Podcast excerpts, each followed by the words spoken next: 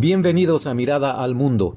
Yo soy Rogelio Ríos, periodista de Monterrey, México, y quiero platicar con ustedes el día de hoy sobre las desapariciones forzadas en México, los desaparecidos. Mi colaboración la he titulado precisamente así, Desaparecidos, el crimen perfecto. Comenzamos. Quizá el tema más difícil de abordar para mí como analista sea el de la desaparición de personas en México. Es algo que me lastima en lo más profundo y me impide conservar la serenidad que requiere el análisis periodístico. Por eso, esperaba con ansiedad el informe del Comité contra las Desapariciones Forzadas en México, de la ONU, Organización de Naciones Unidas, en el área que reporta al Alto Comisionado de los Derechos Humanos.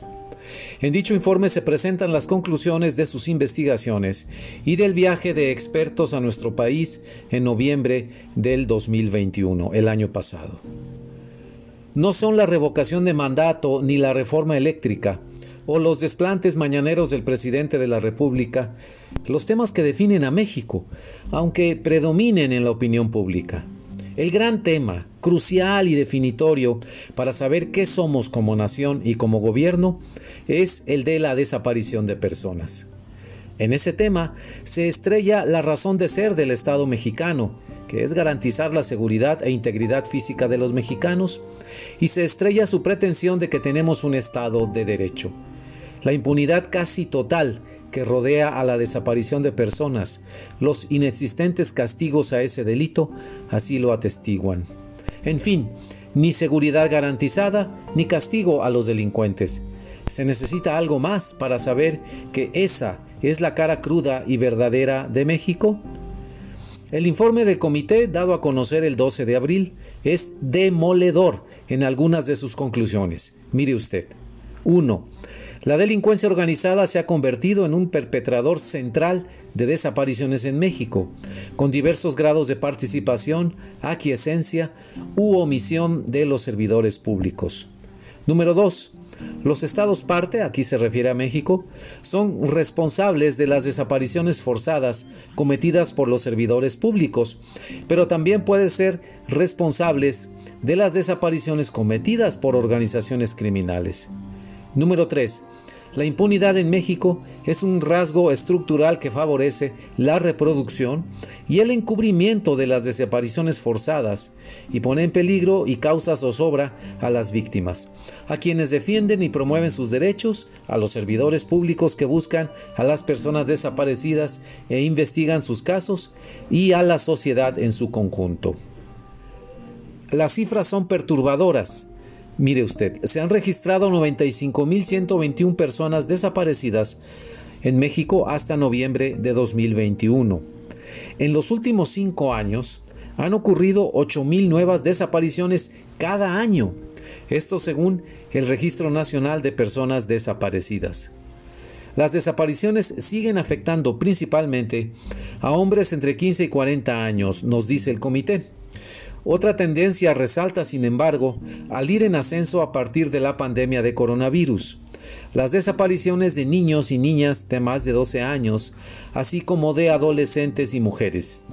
Víctimas y autoridades también reportaron desapariciones que tenían por objetivo la trata y explotación sexual, expresa el reporte. Otros rasgos sumamente preocupantes son las desapariciones de buscadores que participan en ONGs dedicadas a la búsqueda de personas en fosas y entierros clandestinos, y los más de 30 periodistas desaparecidos entre 2003 y el año 2021. ¿Qué recomienda el comité al Estado mexicano?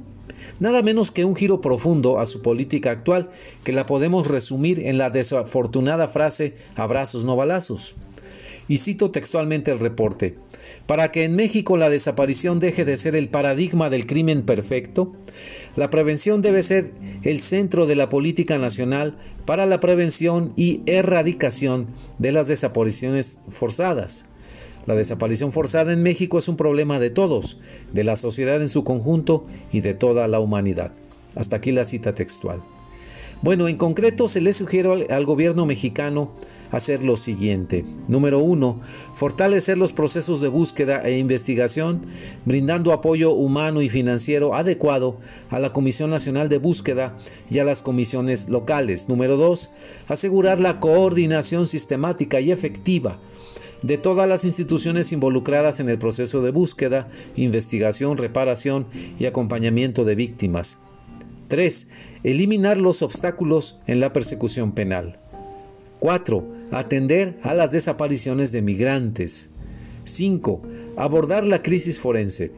Más de 52 mil personas fallecidas se encuentran en fosas comunes, instalaciones de servicios forenses, universidades y centros de custodia y almacenamiento forense. Número 6.